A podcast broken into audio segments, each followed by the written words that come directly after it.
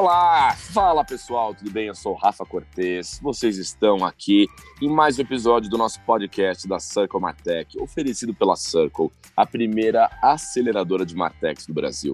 Eu sou o Rafa, como vocês já sabem. Nós sempre temos esse encontro onde a gente fala sobre inovação, tecnologia, tendências, enfim, você já tem um encontro marcado conosco e não é de hoje, certo?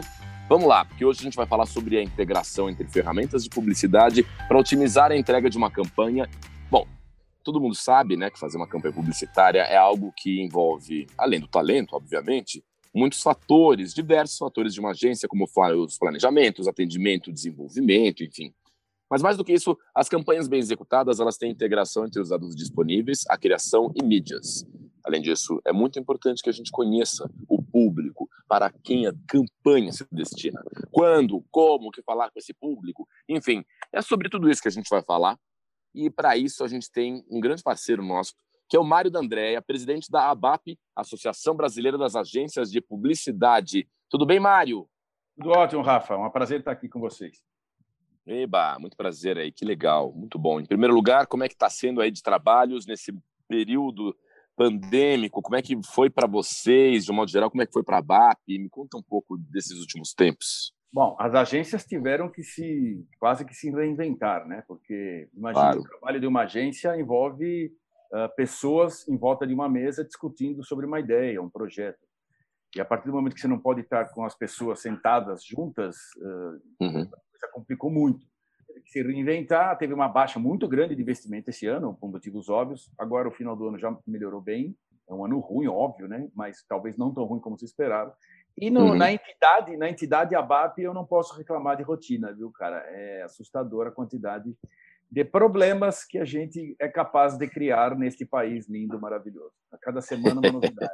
Mas enfim. Que barato, que barato. Bom, e eu queria que você explicasse para a gente, por gentileza, Mário, por que é tão importante que as áreas de dados, mídia, criação unam forças para a criação de uma campanha? E, e, e esse tipo de união de força é que é o sinônimo de campanha bem-sucedida? Olha, eu uma vez ouvi isso da boca de um, de um grande publicitário uh, da Ásia e uhum. achei a comparação dele muito, muito feliz. Então, vou tentar replicar aqui. Legal. Imagine que você quer convencer alguém de alguma coisa você, você precisa convencer essa pessoa sobre alguma coisa. Aí os dados vão te dar tudo sobre essa pessoa. Os dados vão te dizer o que ela gosta de fazer, o que ela não gosta, uh, uh, quais são os hábitos, qual é o tipo de música que ela gosta, enfim. Dá um retrato fiel dessa pessoa. A mídia vai te dizer, olha, o dia certo para você falar com essa pessoa e o local certo é terça-feira, quatro horas da tarde, no boteco ali da esquina que toda terça-feira, quatro horas da tarde, esse cara está lá tomando um café e está com a cabeça aberta. Então, essa é a hora para você ir lá e puxar um papo com ele. A criação é o que você fala para o cara. Uhum, então, uhum. eu sempre digo assim: você pode ter todos os melhores dados do mundo, pode ter a mídia mais perfeita do mundo, só que aí você chega na frente do cara e fala uma bobagem qualquer, perdeu o interesse, perdeu todo o dinheiro que você investiu em dados e mídia. É mais do que uma união, é uma, é uma consequência clara, é um encadeamento de talentos e fatos e faz com que você consiga falar com a pessoa na hora certa, sobre o assunto certo, da maneira mais interessante possível. É difícil você separar tudo isso, né? É, claro. As agências às vezes são obrigadas a separar esses assuntos, mas não é o ideal. Claro, claro. E o que, que você considera um dado elementar, essencial, realmente muito válido para que uma campanha tenha um ótimo desempenho? Você que que, que sabe dos dados das empresas, o que, que é fundamental, dentre tantos dados que elas podem te oferecer, o que, que é aquela cerejinha do bolo que um Mário consegue ter para fazer uma ótima campanha? A bandeirada, vamos dizer, o início da conversa é quando eu sei qual é o hábito uhum. de consumo daquele, daquela pessoa dentro do meu segmento. Então, se eu estou falando uhum. de carro, por exemplo, como é que é a jornada de, de, de compra de um carro, né? desse tipo uhum. de consumidor? Então, tem consumidor que fica dois, três meses pesquisando até chegar num, num, num e-commerce ou mesmo numa loja física, ele sabe mais do carro do que o vendedor do carro. Tem outro que é basicamente um, um consumidor guiado pelo estilo, pelo design. Então, uhum. esse, cara, esse cara frequenta outros lugares no mundo digital. Esses são os uhum. dados que eu diria que são complicados de ter, mas teoricamente são os dados básicos para começar a pensar. a grande Legal. cereja do bolo eu, é, é, é, o que passa pela cabeça e pela alma dessa pessoa.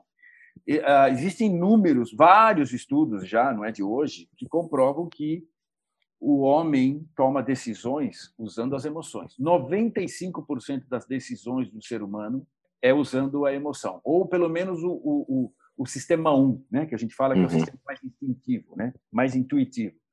Só 5% usam de verdade o raciocínio mais lógico, mais demorado. Isso tem várias, vários motivos para isso, inclusive passando por economia de caloria. Tem uma série de estudos que provam. Pois bem, se eu sei que 95% das compras e decisões do ser humano é, é pela emoção, pela intuição, eu tenho que saber o que passa pela, pela alma e pela cabeça dessa pessoa neste exato momento que eu vou entrar em contato com ela.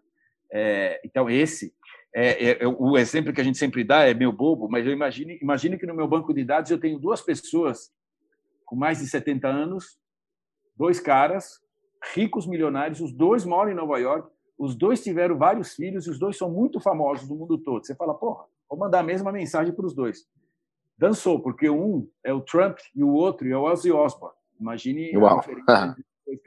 Então, assim, não basta eu ter só o dado prático das coisas. Eu tenho que ter muito da alma e do momento que esse cara está passando. Agora, uma coisa que chama atenção é, no mercado publicitário, eu lembro quando eu fiz faculdade, né, eu, eu, eu, prestei jornalismo, mas eu também prestei publicidade e me encantava a ideia de fazer publicidade, porque o que os publicitários passam para o mercado é um trabalho muito divertido, um trabalho muito criativo, onde vocês podem propor coisas. Enfim, a gente sempre associa que o publicitário é aquele profissional muito capacitado que tem um, um, DNA de criação que muitos outros profissionais, inclusive da comunicação, invejam.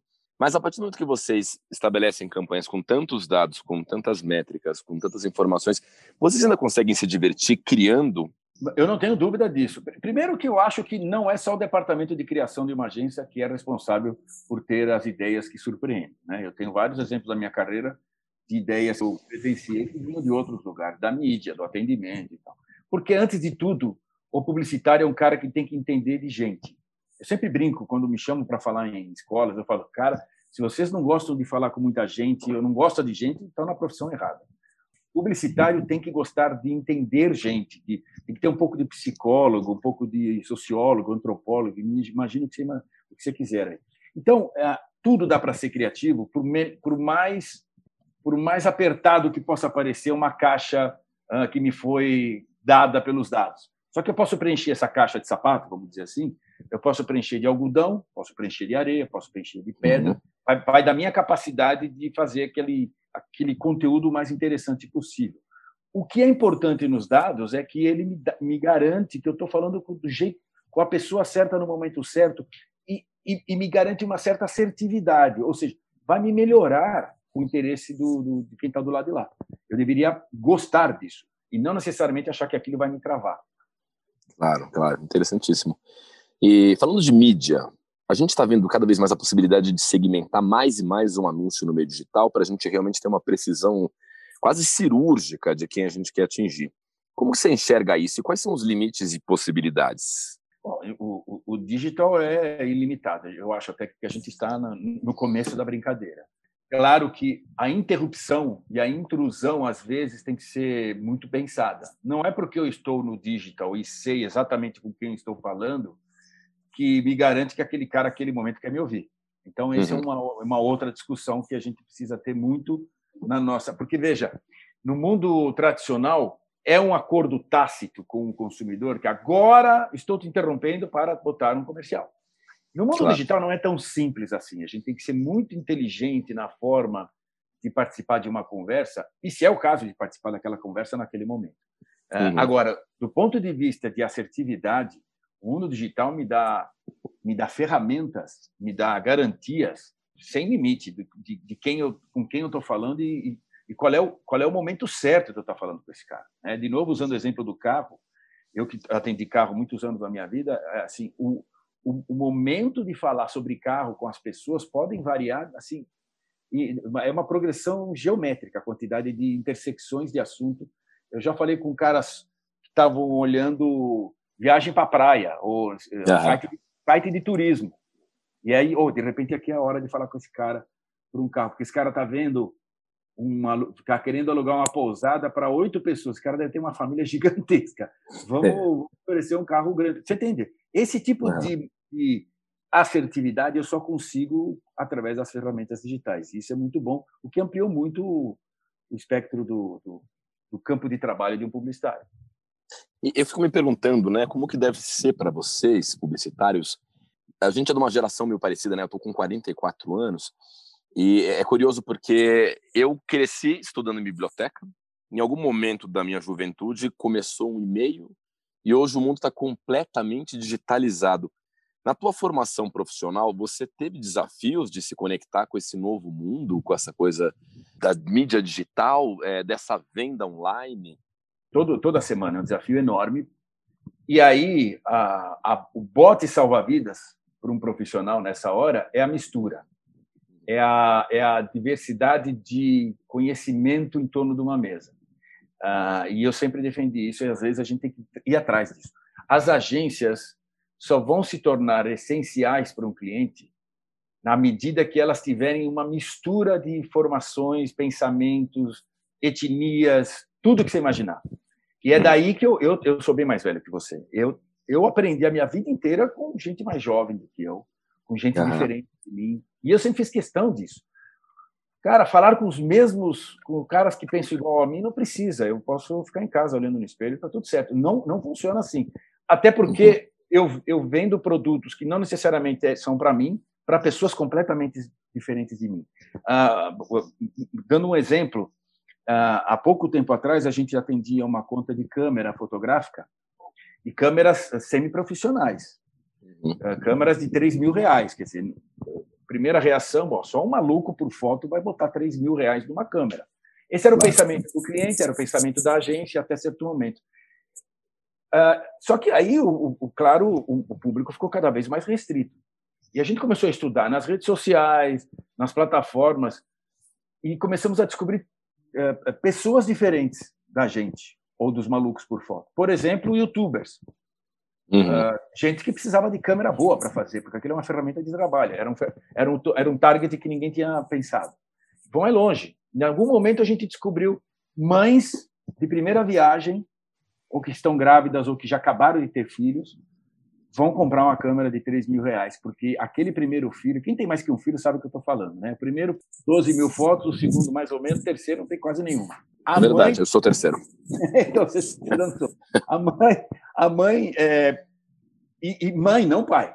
O pai, nessa hora, vai tentar dar uma segurada, ter um pouco mais de raciocínio, pô, tem um parto, tem a roupinha, tem... a mãe não vai ter conversa, bicho. Quando o cara viu, ela já comprou. Então, é, esse tipo de conhecimento do ser humano vem através de gente que não é igual a você, que estava uhum. fuçando e traz uma teoria dessa que você fala: meu Deus do céu, tudo tá achado. Hoje, essa mesma marca, em momentos de pico, claro, Dia das Mães, Natal, essas coisas, tem mais de 50% de acesso ao seu e-commerce vem de mulheres. Hum. Imagina, mulher, pessoas que nunca falavam com a marca até. Que loucura, Esse que loucura. Tipo mistura traz informações que, ao invés de você falar, pô, tá me travando, maravilha. Eu agora tenho uma pessoa diferente para conversar que eu não tinha até outro dia. Que ótimo, isso é sensacional. Agora, é, a gente sabe como é, é, é, importante que tenha uma integração de dados, mídia e criação, isso é um fato.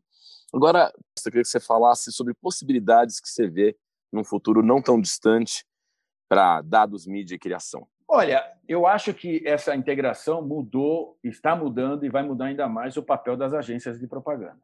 No fundo, não é uma necessidade só do cliente, mas é, um, é quase uma nova missão para as agências de propaganda, que infelizmente tem um nome que atrapalha agência. Parece que a gente é uhum. intermediário de alguma coisa, não é bem é. assim. Mas esse é um problema do mundo todo, não é só no Brasil.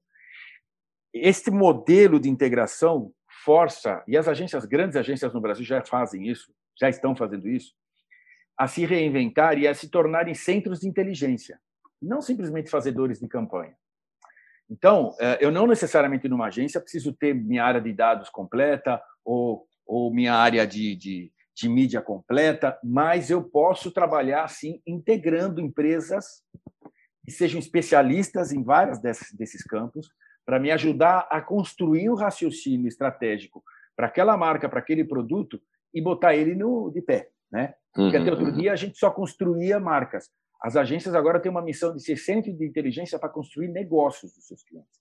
E para isso eu tenho que, se não entender 100%, eu tenho que entender um pouco de tudo e saber escolher os parceiros certos para construir isso. Então, acho que o grande papel, já de um futuro, eu diria, bem próximo, tem agência já fazendo isso agora, é esse novo papel do centro de inteligência dos negócios do cliente. Aquilo que o, o cliente hoje não tem condição de, de desenvolver por si, até porque ele tem uma, uma demanda interna, ele tem que pensar muito nas suas coisas internas, na sua linha de produção, na sua força de trabalho. Essa conexão com o mercado e com, e com as ferramentas que o mercado me oferece para construir esse negócio, acho que hoje esse é o papel das agências de propaganda.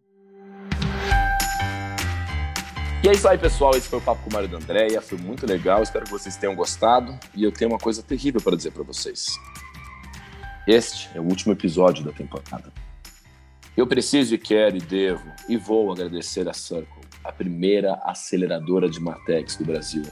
Circle, um lugar amigo, Circle, um lugar querido, Circle, o lugar que nunca me cobrou estacionamento, que sempre me deu café gostoso. Circle, das pessoas doces e gentis, Circle, de todas as pessoas divertidas. Obrigado, Circle. Nunca me esqueçam. E seja você quem for, você fazendo negócio com a Circle, você vai ser feliz.